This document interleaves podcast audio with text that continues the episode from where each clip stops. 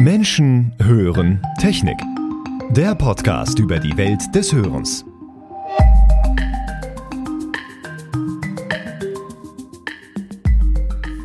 Schall sichtbar machen.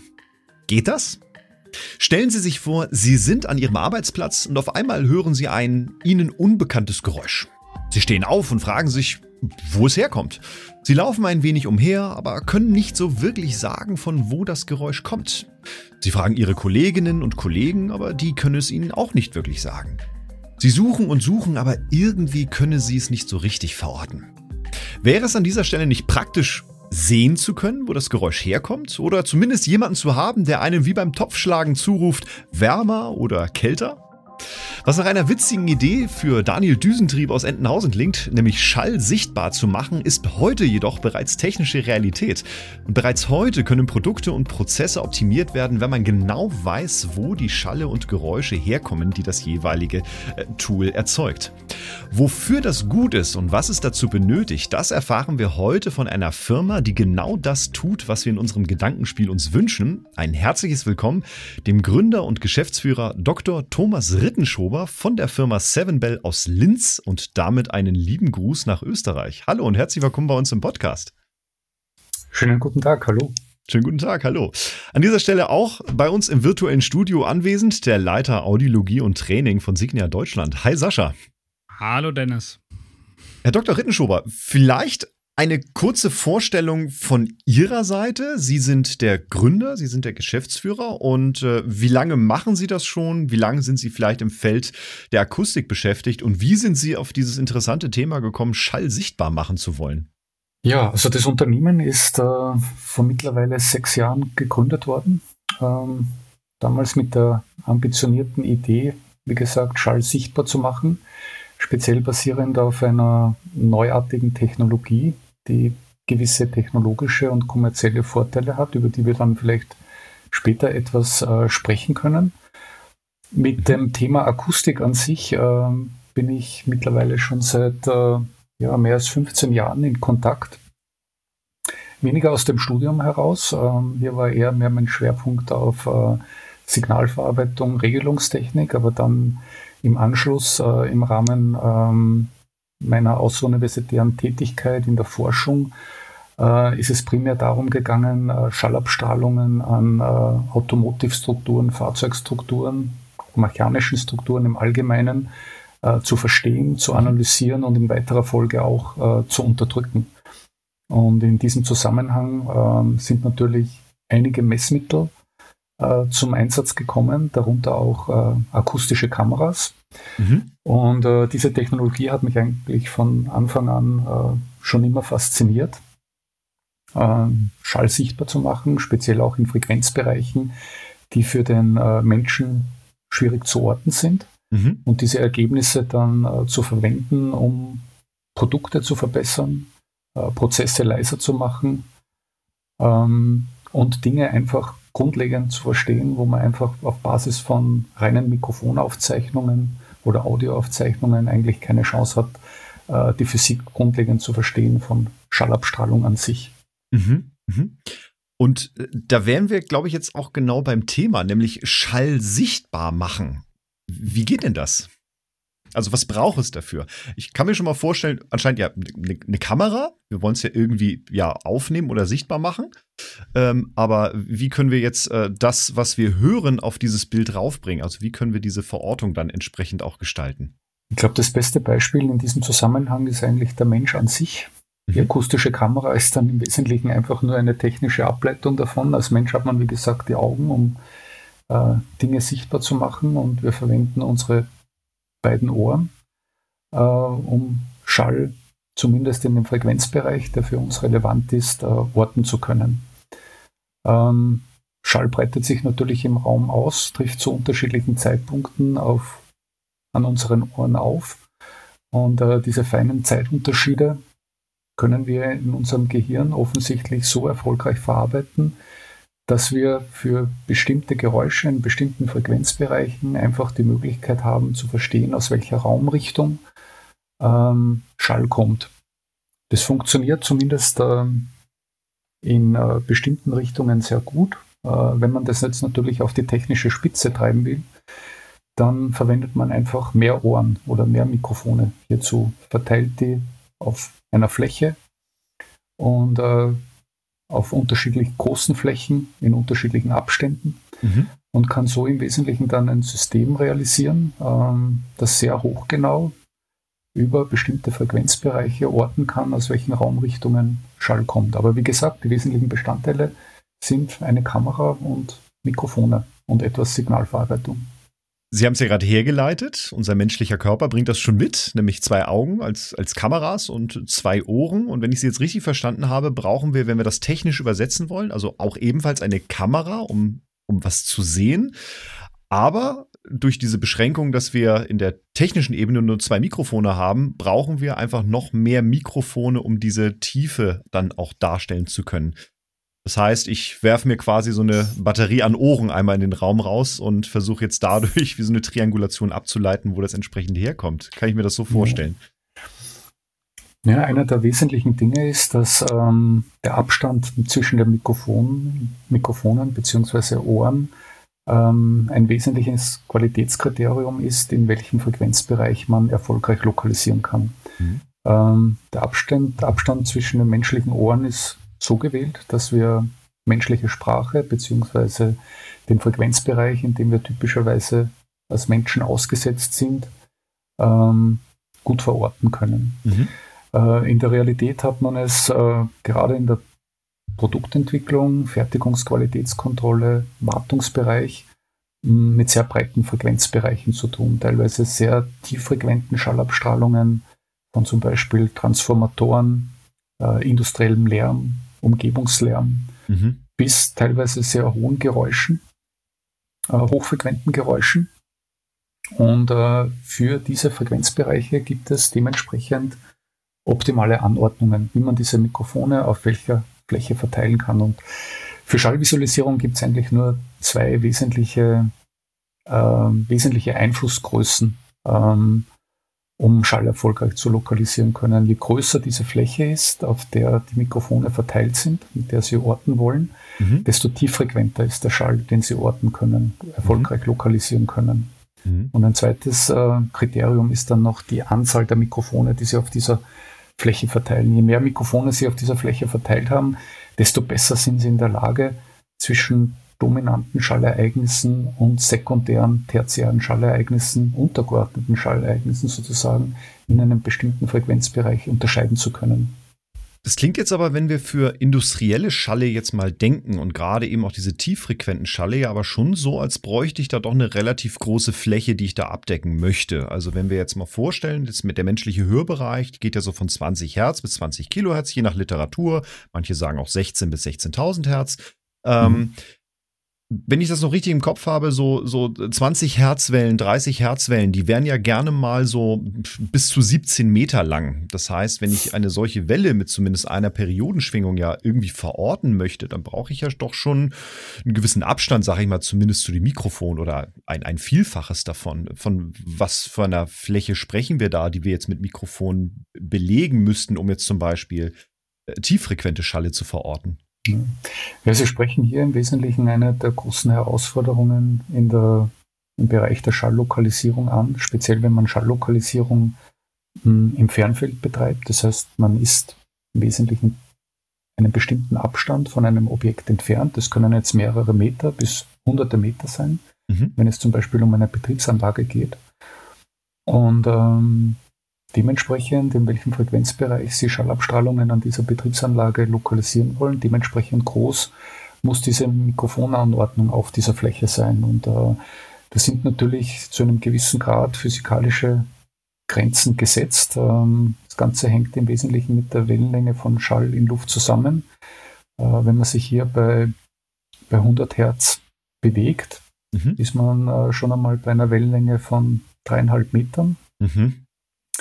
Und ähm, dementsprechend äh, groß sollten dann dementsprechende Anordnungen sein.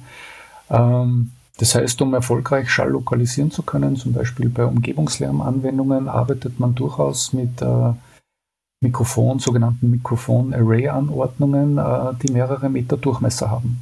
Mhm. okay. um diese Schallquellen auch dann gezielt lokalisieren zu können. Da führt leider kein Weg an der Physik vorbei. Man würde ja. sehr gerne ein handgehaltenes, kompaktes, kleines Gerät, am besten vielleicht sogar ein Smartphone haben. Mhm. Aber da macht uns leider die Physik einen Strich durch die Rechnung. Liebe Zuhörerinnen, liebe Zuhörer, auch in der letzten Episode hatten wir wieder ein kleines akustisches Rätsel für Sie und zwar war die Frage, worum handelt es sich hierbei?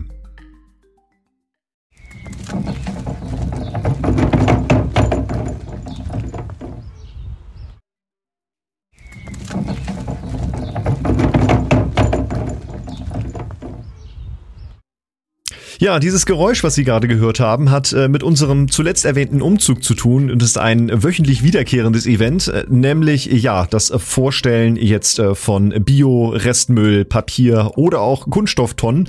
Und äh, ja, genau diese Aufnahme, die Sie gehört haben, ist die mobile Aufnahme genau dieser Tätigkeit, die ich an äh, diesem besagten Tag einmal durchführen durfte. Und ja, aber auch in dieser Episode haben wir wieder ein Rätsel für Sie. Und zwar hören Sie mal ganz genau hin, worum handelt es sich hierbei?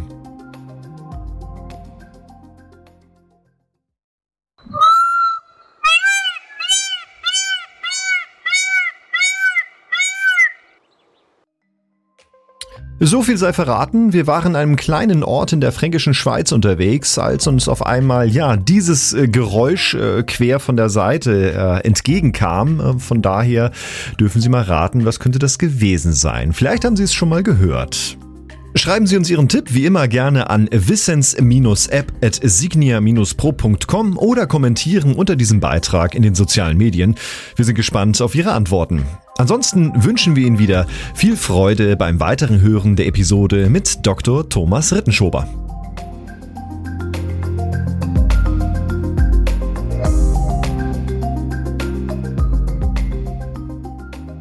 Ja, für diese tieffrequenten Schalle zumindest, wenn es jetzt darum geht, große Wellenlängen verorten zu wollen, weil das ist ja eine der der, der größeren Herausforderungen, sage ich mal. Deswegen, wenn wir irgendwo ein Brummen hören, das lässt sich ja meistens am schlechtesten lokalisieren. Umgekehrt Vorteil für alle, die eine Surround-Anlage zu Hause haben, ist es vollkommen egal, wo ihr den Subwoofer hinstellt weil der macht eben nur so sein tieffrequentes Gerumpel und da gibt es eben keine große Lokalisation für. Okay, das heißt, wir haben das mal so ein bisschen sortiert. Wir brauchen also mehrere Mikrofone, um entsprechend dann ausrechnen zu können, ähm, wo in unserem Aufnahmebild kommt jetzt die Schallquelle her. Wofür ist denn das wichtig, beziehungsweise, da kommen wir vielleicht auch gleich zu, wie haben Sie denn jetzt Ihre Produkte aufgebaut dafür? Also erstmal vielleicht, wofür ist das wichtig? Wofür brauchen Sie es jetzt? Sie haben es vorhin gesagt, Industrie, äh, Prozesse. Nennen Sie vielleicht mal konkrete Beispiele. Wo kommen jetzt Ihre Produkte zur Anwendung, um Schall sichtbar zu machen? Im Wesentlichen kommen unsere Produkte ähm, dort zum Einsatz, ähm, wo es zum Beispiel im Rahmen der Produktentwicklung darum geht, ähm, akustische Anforderungen zu erfüllen. Das können jetzt Anforderungen sein, ähm, um zum Beispiel äh, gesetzliche Anforderungen einzuhalten. Mhm. Ähm, Maschinen, ähm, Gerätschaften müssen gewisse Lärmgrenzwerte einhalten. Und wenn Sie eine entsprechend komplexe Maschine haben, äh, die im Rahmen oder im Zuge der Produktentwicklung oder ähm, im Rahmen verschiedener Tests äh, gesetzliche Grenzwerte übersteigen würde, muss man als Entwicklungsingenieur verstehen, wo die Ursache liegt. Mhm. Wo, an welcher Stelle meines Produkts wird der Schall genau abgestrahlt, der relevant für diese Übertretung ist. Und ähm, wie wir bereits angesprochen haben, bei vielen Gerätschaften, Produkten ähm, sind in vielen Fällen tieffrequente Schallabstrahlungen damit verbunden. Ähm, denken wir zum Beispiel an ein Fahrzeug, Automobil. Hm, Verbrennungsmotor ist wahrscheinlich in den nächsten Jahren, Jahrzehnten vielleicht nicht mehr so aktuell. Es geht alles mhm. Richtung Elektromobilität, wo sich auch die entsprechenden Frequenzanteile jetzt Richtung höhere Frequenzen äh, verschieben, aber dennoch aus Schalllokalisierungssicht trotzdem nach wie vor eher sich alles im tiefer frequenteren Bereich abspielt. Und ähm, um hier einen guten Überblick zu bekommen, was sind meine dominanten Beiträge, an welchen Positionen sitzen die, welche Komponenten sind damit verbunden, diese Informationen sind einfach äh, relevant und wichtig, um dann äh, praktikable Lösungen dann auch umzusetzen und an mhm. der richtigen Stelle einzugreifen. Äh, nichts schlimmer als das, wenn man äh, Irrläufe macht, über Versuch und Irrtum versucht, äh, das Problem zu finden, mhm. viel Zeit verschwendet, vielleicht sogar an den falschen Stellen eingreift, um dann zu lernen, dass eigentlich das Problem ganz woanders sitzt. Und hier unterstützen akustische Kameras äh, gezielt, um sehr schnell äh, zur eigentlichen Ursache zu kommen, wo problematische Schallabstrahlung stattfindet an Produkten. Ja. Natürlich geht es nicht nur um Einhaltung von gesetzlichen Grenzwerten, sondern auch kundenrelevanten Anforderungen. Ähm, ich habe bereits das Automobil angesprochen. Ähm, man will, wenn man im Fahrzeuginnenraum sitzt, ähm, eher eine angenehme akustische Umgebung haben. Man äh, will als Hersteller vermeiden, dass störende Geräusche in den Fahrzeuginnenraum treten, dass äh, Aggregate des Fahrzeugs äh, unangenehme, aus psychoakustischer Sicht unangenehme Geräusche erzeugen, mhm. die dann zum Fahrer oder Mitfahrerohr vordringen. Mich würde mal interessieren, ähm, ob bei der standardmäßigen Produktentwicklung denn solche Optimierungen auch genutzt werden automatisch. Das heißt also, ob ich, wenn ich jetzt zum Beispiel, wir hatten auf ihrer Internetseite gesehen, einen Staubsauger entwickeln neu oder wenn ich jetzt äh, beispielsweise eine andere Küchenmaschine neu entwickle, ob dann ein Automatismus bereits da ist, zu sagen, okay, wir müssen uns das jetzt mal unter Schallabstrahlungsgesichtspunkten angucken, weil das soll auch bestimmt klingen, das Produkt, oder ob das eigentlich noch eine ich will mal sagen, Nische ist, die vielleicht noch gar nicht standardmäßig so in der Produktentwicklung mit Einzug hält? Also wir sehen ähm, die Traktion, also wir sind jetzt als Unternehmen selbst erst seit sechs Jahren im Markt. Äh, akustische Kameras gibt es seit Anfang der 2000er Jahre. Also aus reiner messmitteltechnischer Sicht für akustische Messmittel äh, sprechen wir hier eigentlich von einer sehr neuen Technologie. Äh, wenn man das in Relation setzt zu Mikrofonen und entsprechenden Verfahren, wie Mikrofone eingesetzt werden in der Produktentwicklung, um äh, Produkte und Prozesse akustisch zu optimieren. Also es ist definitiv ähm, äh, eine nach wie vor neue Technologie, äh, neue Methodik, äh, wie man grundlegendes Verständnis der akustischen Abstrahlung von Produkten und Prozessen entwickelt. Und wir sehen, dass ähm, einer der Gründe, äh, warum dieses Thema so wirklich jetzt Fahrt aufnimmt, ist, dass diese, ähm, dass diese Messmittel mittlerweile auch in Preisbereiche vorstoßen, äh, wo diese Messmittel einfach auch leistbar sind und äh, von Unternehmen dann auch in entsprechenden Umgebungen eingesetzt werden und auch äh, verwendet werden. Ähm, es hat auch viele Optimierungen und Verbesserungen an der, an der Verwendbarkeit der Software gegeben. Also seit dem Zeitpunkt, seitdem es diese Technologie am Markt gibt, hat sich das, hat sich die akustische Kamera eigentlich früher von einem vorrangigen Labormessmittel mhm. für Spezialisten hin eigentlich zu einem Messmittel äh, entwickelt, ähm, das auch von anderen Ingenieuren, die jetzt vielleicht nicht unmittelbar eine Grundlagenausbildung im Bereich der Akustik haben, hat sich auch so weit äh, ausgebreitet, dass dieses Messmittel auch äh, erfolgreich von, in anderen Ingenieursdomänen äh, eingesetzt wird. Das heißt, kann man so ein bisschen beschreiben, Sie sind da eigentlich in so eine, in so eine innovative Nische reingegangen, weil Sie erkannt haben, hey, also jetzt auch mit, mit, mit Ihrer Selbstständigkeit und eben dieser Weiterentwicklung der akustischen Kamera, dass man sagen kann, hey, ich stelle hier fest, es werden Produkte entwickelt oder ich kann, äh, sehe diesen Prozess bei zum Beispiel Automotive, ne? Das heißt, da ist das Fahrzeug schon relativ weit entwickelt und auf einmal stellt man fest, ey, da passiert irgendwas in diesem Innenraum, was wir eigentlich gar nicht wollen. Das hätten wir aber schon viel früher entdecken können, hätten wir vorher vielleicht in bestimmten Schritten schon mal eine Messung dazu gemacht, um zu gucken, wo entstehen denn eigentlich die Schalle. Das heißt, äh, äh, an diesen Punkt gehen Sie quasi rein und sagen, hier Leute, ich, wir, wir haben da ein Produkt für euch, nämlich eine akustische Kamera wie wäre es, wenn ihr die bei euch im, im, Prozess schon viel, viel früher einsetzt, als erst das ganz am Ende zu tun? Also festzustellen, Klar. dass es da irgendwo ein Problem gibt mit der Schallabstrahlung im Fahrzeuginnenraum beispielsweise. Hab Absolut richtig, richtig. Ist, ist einer der wesentlichen äh, Einsatzbereiche ähm, von Schalllokalisierung im Produktentwicklungsbereich, ähm, Troubleshooting zu betreiben. Mhm. Es gibt ein Problem, Grenzwerte werden nicht eingehalten, es gibt äh, ungewollte Geräusche, die schwer zu lokalisieren sind und äh, man will Klarheit schaffen. Und mhm. das am besten mit einem System, ähm, das einfach zu bedienen ist, das die Ergebnisse möglichst schnell liefert und äh, auch noch zu erschwinglichen Kosten. Äh, Sie müssen sich vorstellen, also derartige Instrumente, wenn Sie in den 2000er Jahren äh, eine akustische Kamera äh, Ihr eigen nennen wollten, waren da Anschaffungskosten im Bereich jenseits der 150.000 Euro mhm.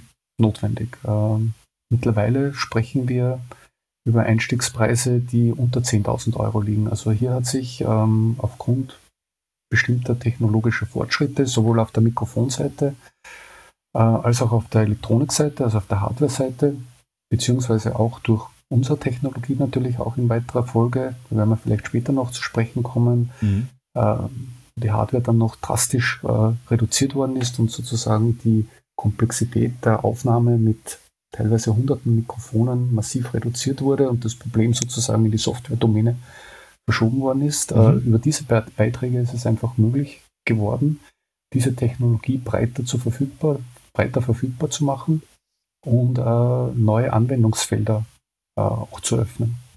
Mhm. Mhm. Das heißt, ähm, wenn wir jetzt mal konkret über die Technik sprechen, was haben Sie jetzt entwickelt, was Ihr Produkt von den anderen, die bereits auf dem Markt sind, unterscheidet? Sie sagten ja, es muss muss günstiger sein, es muss vielleicht auch schneller gehen und wir haben vielleicht die Herausforderung, dass wir gar nicht die Fläche nutzen können an Mikrofonen. Das heißt, wir müssen das vielleicht auch auf einem etwas kleineren Raum darstellen, solange es Frequenzen sind, die vielleicht oberhalb von 100 Hertz liegen. Darüber haben wir gerade gesprochen. Was, wie, funktioniert es Ihr Produkt? Wir haben in den Videos nur gesehen, das ist ein Stativ, da gibt es einen Schwenkarm und anscheinend ein Handy, hätte ich jetzt im weitesten Sinne gesagt. Was, wie haben, wie haben Sie das jetzt für sich umgesetzt?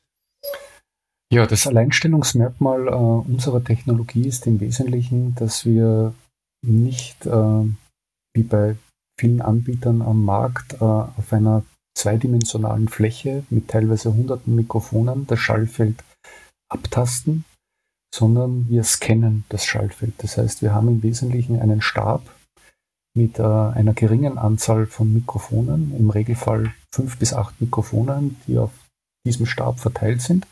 Dieser Stab rotiert.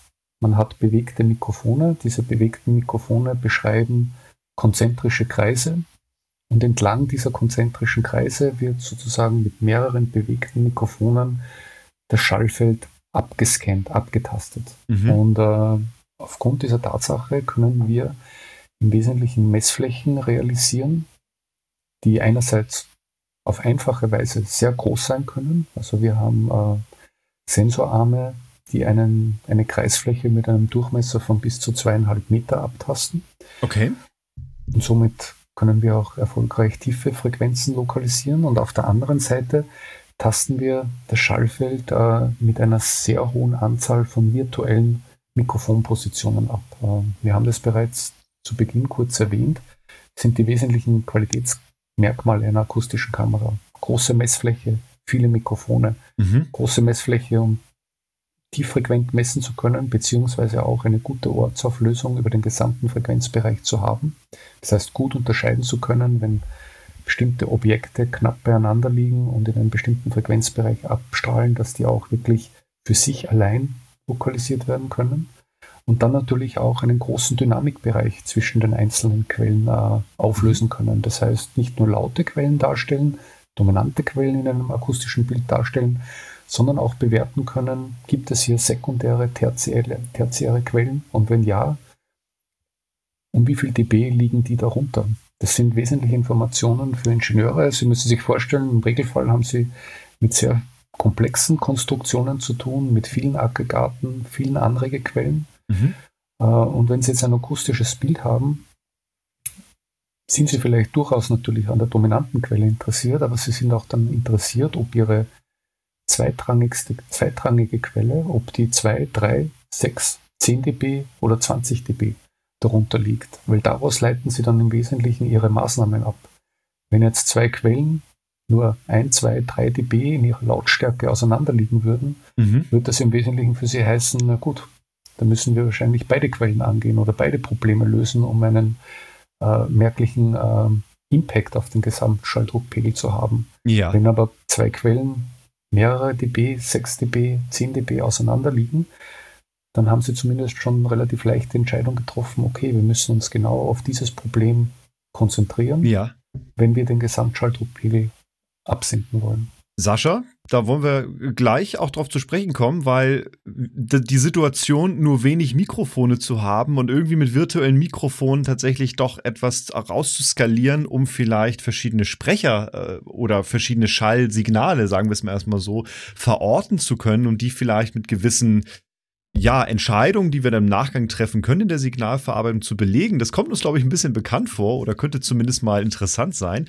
Aber vielleicht noch mal, Herr Dr. Rittenschober, trotzdem an dieser Stelle, ähm, es klingt ja erstmal so und gerade wenn man in eine virtuelle Domäne ja wechselt, das erfordert im Gegensatz zur analogen Welt ja doch relativ viel Rechenleistung. Ähm, Kommen Sie damit im Großrechner an, um all diese Signale dann miteinander zu verrechnen oder welche Lösung haben Sie da für sich geschaffen? Unsere Lösung äh, basiert im Wesentlichen darauf, dass ähm, die Ergebnisse in einer Cloud-Infrastruktur äh, berechnet werden.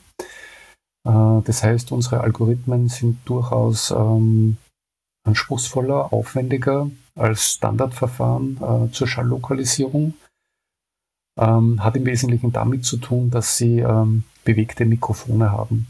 Äh, aufgrund der Bewegung der Mikrofone äh, haben wir sogenannte Dopplerfrequenzverschiebungen äh, intrinsisch in unsere Signale eingebaut.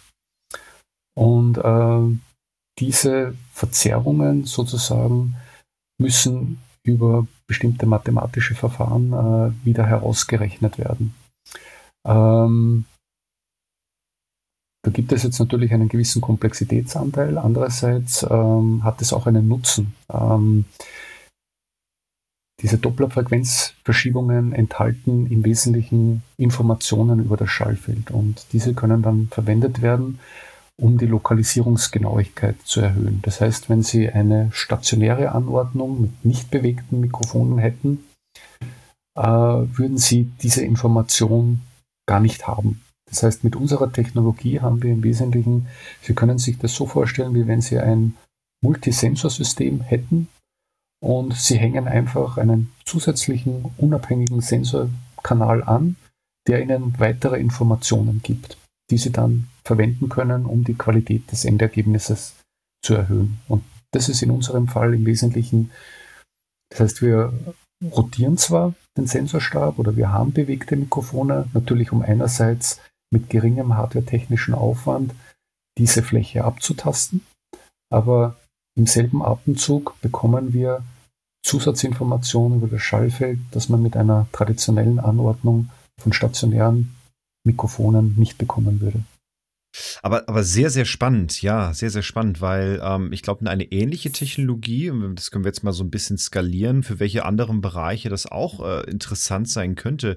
Sascha, es gibt ja, soweit ich weiß, ja Bestrebungen, äh, wie wir gerade schon eben angeteasert haben, mit äh, einem Zwei- oder Vier-Mikrofonsystem über Hörsysteme auf eben horizontal, äh, ein Stück weit vielleicht Medianebenen zu gucken, okay, äh, wo kommen eigentlich Schallsignale her? Jetzt in unserem Fall zum Beispiel für einen Menschen, der eine solche Technologie jetzt nicht als akustische Kamera nutzt, sondern am Ohr trägt, um einfach Gesprächspartner zum Beispiel besser zu erfassen.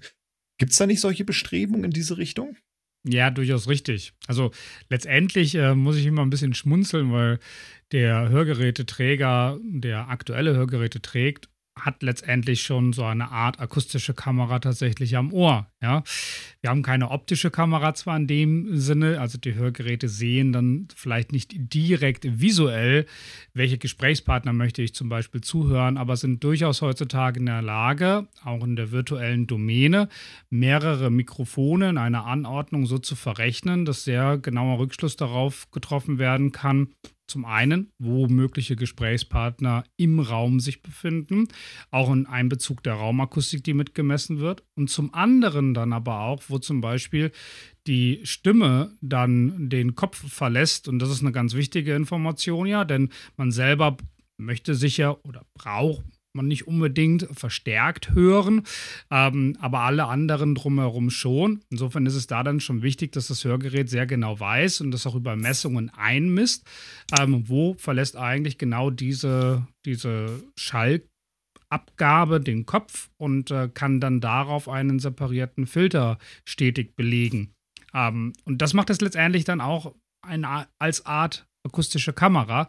Also wir ziehen mittlerweile in der Hörakustik auch durch Anordnung der Mikrofone und durch die virtuelle Domäne doch sehr, sehr viel an, an Informationen aus dem Raum heraus und machen die dann eben nutzbar für Schwerhörige. Deswegen die Parallelen sind da. Was wir natürlich nicht machen, wir spannen die Hörgeräte noch nicht auf den Schwenkarm und lassen sie rotieren. ich glaube, das wäre auch etwas. Es wäre auch etwas schwierig und sehr etwas lustig aus. definitiv, ja. definitiv, ja. Die Tiefe wäre unter Umständen ja. größer. Aber Dr. Rittenschober, diese Technologie, die Sie jetzt beschreiben, jetzt für die akustische Kamera, ähm, jetzt, wenn wir jetzt einfach mal äh, fantasieren, ähm, wir haben ja gesagt, es ist vor allem eben ja bei der Produktentwicklung, eben auch im Ingenieurswesen vor allem, äh, jetzt gerade ein super interessantes Thema, mit dem Sie da jetzt seit sechs Jahren mit Ihrer Firma unterwegs sind.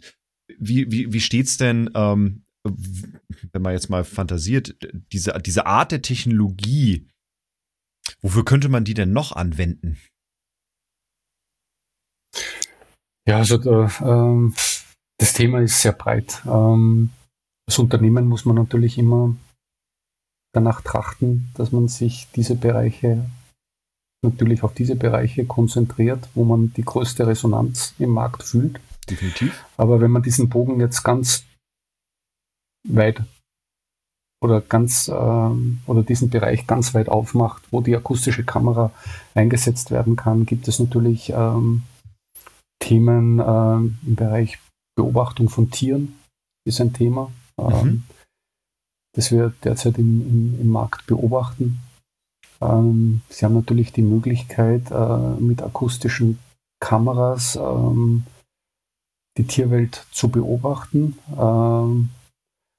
und die Geräusche, die ein bestimmtes Tier abgibt, äh, natürlich dann genau zu lokalisieren und sagen zu können, äh, von welchem Tier wurde dieses Ge äh, Geräusch jetzt konkret abgegeben. Mit Einzelmikrofonen ist diese Zuordnung ja äh, nur sehr schwer möglich. Wenn Sie zum Beispiel Vögel in einem Baum beobachten, äh, wird es sehr schwierig sein, diese Geräusche dann nur auf Basis von Video Audioaufzeichnungen äh, dem Tier zuzuordnen. Und hier ermöglichen akustische Kameras einfach Möglichkeiten, Forscher zu unterstützen, um äh, genauere Analysen machen zu können. Ähm, ein anderer Bereich, ähm, wir haben über Produktentwicklung gesprochen, äh, um jetzt äh, vielleicht eher Richtung industrielle Anwendungen zu schwenken. Ähm, große Einsatzbereiche sind sicherlich im Bereich der äh, Fertigungsqualitätskontrolle und äh, der Wartung von mhm. Anlagen. Ähm, das ganze Thema Predictive Maintenance, das heißt, äh, viele Schäden an äh, Maschinen äh, äußern sich äh, über der Zeit durch Änderungen in der akustischen Abstrahlung. Sei es jetzt ein, ein Kugellager mhm. eines Getriebes, das über der Zeit defekt wird ähm, sei es jetzt zum Beispiel ähm, Teilentladungen an Hochspannungsisolatoren, also elektrische Defekte in einem Umspannwerk. Ähm, starten im Ultraschallbereich typischerweise sind äh, impulshaltige Schallereignisse, hochfrequente Schallereignisse, äh, die ähm, in diesem Frequenzbereich starten und mit der Zeit dann hörbar werden, sich hört sich im Wesentlichen dann nach einer gewissen Zeit an wie Speck, der in der Pfanne putzelt. Ähm, mhm. Hier hat man ebenfalls die Herausforderungen zum Beispiel, dass man sich nur auf äh, mit vielleicht drei bis vier Meter an eine derartige Hochspannungskomponente annähern darf, aufgrund von Spannungsüberschlagsgefahr und so mit einer akustischen Kamera aus sicherer Entfernung dieses Geräusch zuordnen kann zu einer Komponente mhm. und auch ableiten kann über durch Signalverarbeitung, über welche Art von Schädigungen Schädigung es sich hier konkret handelt. Also in vielen Fällen geht es nicht immer nur darum, Lärm an sich zu orten, sondern ähm, Schall trägt Information auch über den Gesundheitszustand einer Maschine, eines Produkts. Und wenn sich der mit der Zeit verändert, kann man diese Schallabstrahlung natürlich auch messen und auch örtlich zuordnen und auf die betroffene Komponente dann im Wesentlichen schließen. Mhm. Wer sind denn da ähm, die Hauptabnehmer? Ist, ist es der besorgte ich sag mal, Umweltschützer, der jetzt wissen will, ob das Windrad nicht jetzt hier durch seine Geräuschkulisse zu viel Einfluss auf seine Umgebung nimmt? Oder ist es eher dann der Betreiber, der dafür Sorge tragen möchte, dass äh, es nicht nachher Beschwerden gibt vom, vom Umfeld? Also ich versuche gerade mir vorzustellen, wer hat die Motivationsgrundlage, jetzt dort genau diese Messungen zu machen? Oder ist es vielleicht sogar pari und es, es gibt sowohl die einen als auch dann die anderen, die äh, gewisse Beweislasten ja. führen wollen? Also wir sind die, die Anwender und Personen, die die Messinstrumente einsetzen, auf beiden Seiten. Ähm, einerseits haben wir mhm. akustische Sachverständige, die diese Messinstrumente mhm. verwenden, um ein Gutachten zu erstellen werden natürlich von einem, von einer Person beauftragt, die sich durch ein bestimmtes Geräusch in der Umgebung gestört fühlt. Aber akustische Sachverständige werden hierbei herangezogen, um dann im Wesentlichen Fakten zu schaffen.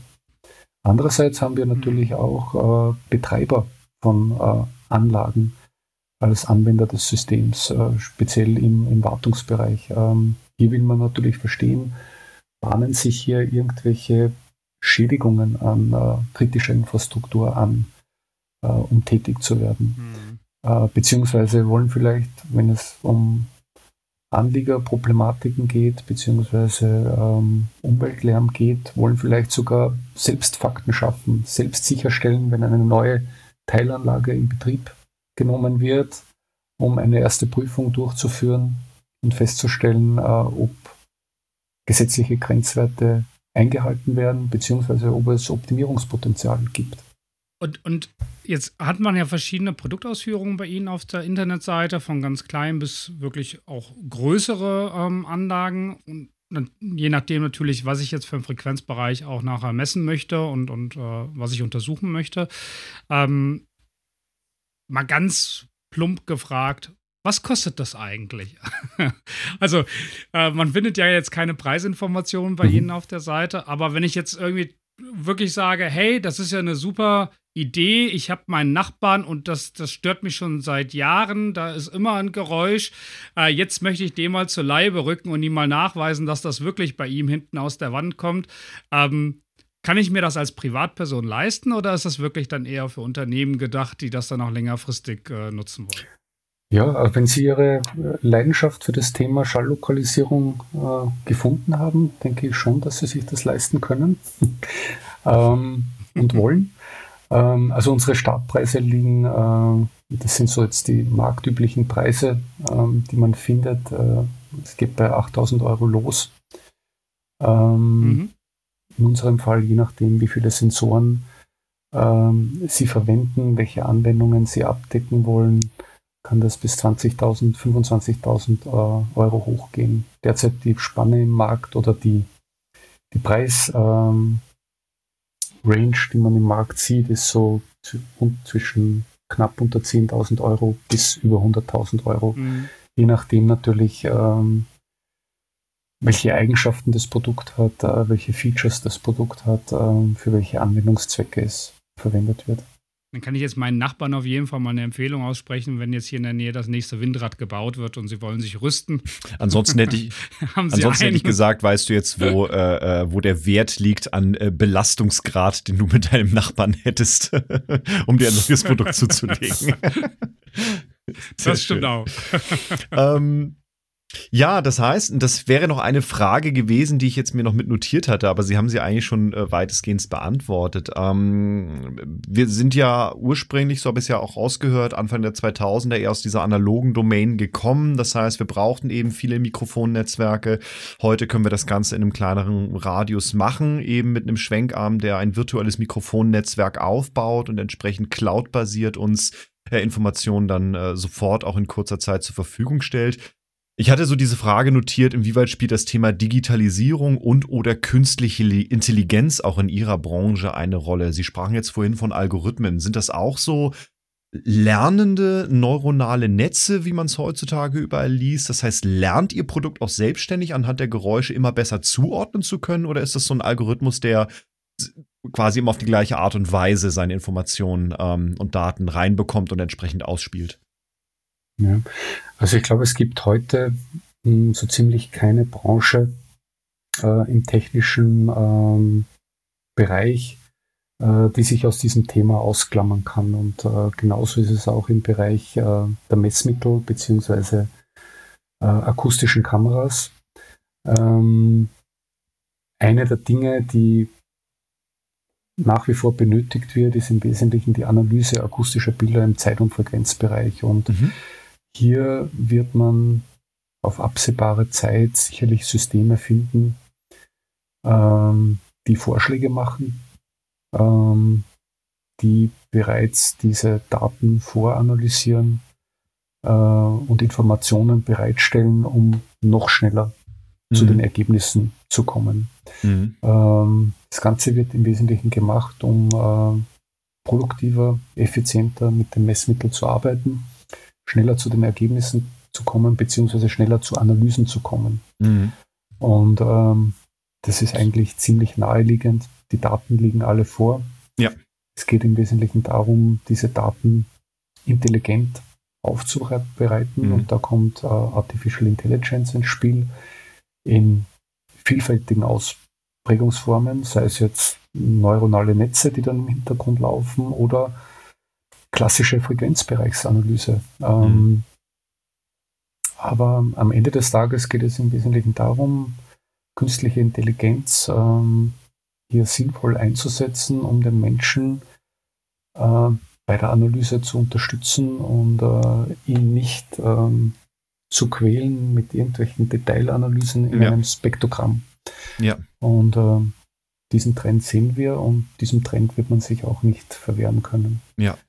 Ähm, andere Dinge sind natürlich in der Bereich der Geräuscherkennung. Ähm, also hier kann man die ganze Palette an äh, Algorithmen, die bereits State of the Art sind, um Audiosignale zu analysieren, mit dem Thema Schalllokalisierung kombinieren, mhm. äh, um dann einfach einen, ein höheres Abstraktionsniveau in der Analyse, in der Interpretation von Daten zu erzeugen weil das ist, glaube ich, die klein, die, die schnellste Brücke, die wir hier, glaube ich, schlagen können, ähm, von der künstlichen Intelligenz aus der Bilderkennung oder Mustererkennung. Und wenn wir sagen, wir haben eine akustische Kamera, die eben spektrographische Bilder erstellt, und ich kann eben sagen, das, was du da siehst, ist das Geräusch, dann lässt sich das hier entsprechend weiter skalieren, dass man ja auch eine sehr schnelle Analyse bekommt. Nicht nur, wo kommt die Schallquelle her, sondern was ist das vielleicht auch für ein Signal und vielleicht daraus sogar schnell Handlungsempfehlungen ableiten könnte. Ne, um das zu beheben, tue bitte dann dies und dies. Also da habe ich schon rausgehört, das könnte noch sehr, sehr spannend, vor allem auch für Ihre Produkte in der Zukunft werden. Sehr schön. Wir würden tatsächlich so langsam auch zum Ausklang kommen. Ähm, vielen Dank erstmal für die, dieses, für das Gespräch und mal so für diese Insights. Ähm, ich weiß, wir hatten, jeder Hörakustiker hat, glaube ich, mal in seiner Ausbildung was von einer akustischen Kamera mal gehört, aber es nie so tief äh, mal verfolgt. Und es war jetzt mal sehr spannend äh, von Ihnen zu hören, wie äh, solche Produkte angewendet werden und vor allem, wie sie auch ein Stück weit aufgebaut sind, wie sie funktionieren und äh, ja, was man damit äh, nicht auch außerhalb der jetzt klassischen äh, Ingenieurstechnik, sage ich mal, mitmachen kann, wenn wir zum Beispiel sagen, wir wollen da in die Tierbeobachtung reingehen. Fand ich jetzt auch mal sehr spannend. Ist jetzt auch etwas, auf das man jetzt so gar nicht kommt im ersten Anlauf. Und wir verlinken es, glaube ich, mal in den Show Notes, ja, Dennis, oder? Definitiv. Video ihre, ihre Videos platzieren. und ihre Seite, das würden wir auch bei uns in den Show Notes mal verlinken, ähm, damit sich jeder mal so ein Bild machen kann von ihrem Produkt und wie es eben aufgebaut ist. Weil das Erklärvideo ist, äh, ist, ist tatsächlich sehr schön und bringt es auf eine sehr, sehr gute gute, einfache Weise mal rüber, was man sich darunter vorstellen kann. Herr Dr. Rittenschober, am Ende dürfen unsere Gäste in unserem Podcast gerne weitere spannende Gesprächspartner oder auch Themen, die im weitesten Sinne mit der Welt des Hörens zu tun haben, äh, nominieren. Gibt es ein Thema oder eine Person, äh, die Sie sich vorstellen könnten, mal für so ein Gespräch mal ein bisschen ausführlicher äh, erzählen zu lassen? Ja, ähm, da würden mir sogar mehrere einfallen, äh, aber da kann ich Ihnen gerne äh, Namen nennen und äh, Kontaktdaten nennen und auch äh, aus welcher Branche diese Personen sind. Ja, natürlich. Super. Ähm, vielleicht können Sie eine, eine, eine, eine, eine Überschrift nennen. Zu welchem Thema wäre das?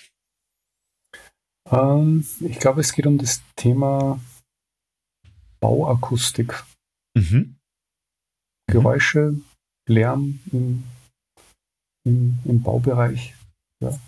ja, sehr spannend. Also da höre ich jetzt auch mit dem halben Ohr, äh, mit, mit, mit Ohr nochmal genauer hin, denn äh, ich äh, baue aktuell gerade äh, privat mir ein Gästezimmer Schrägstrich äh, aus und das ist in einem Raum in Raum Konzept gebaut, weil ich eben genau vermeiden möchte, dass irgendwelche äh, Geräusche von außen von der Straße in meinen Aufnahmeraum mit durchdringen und äh, da bin ich auch gerade dran, mich mehr mit zu beschäftigen ähm, und das vor allem mal in die Praxis auch umzusetzen, weil ja, man, man baut halt etwas, ja. Es macht sehr viel Spaß, aber es ist auch eine Herausforderung.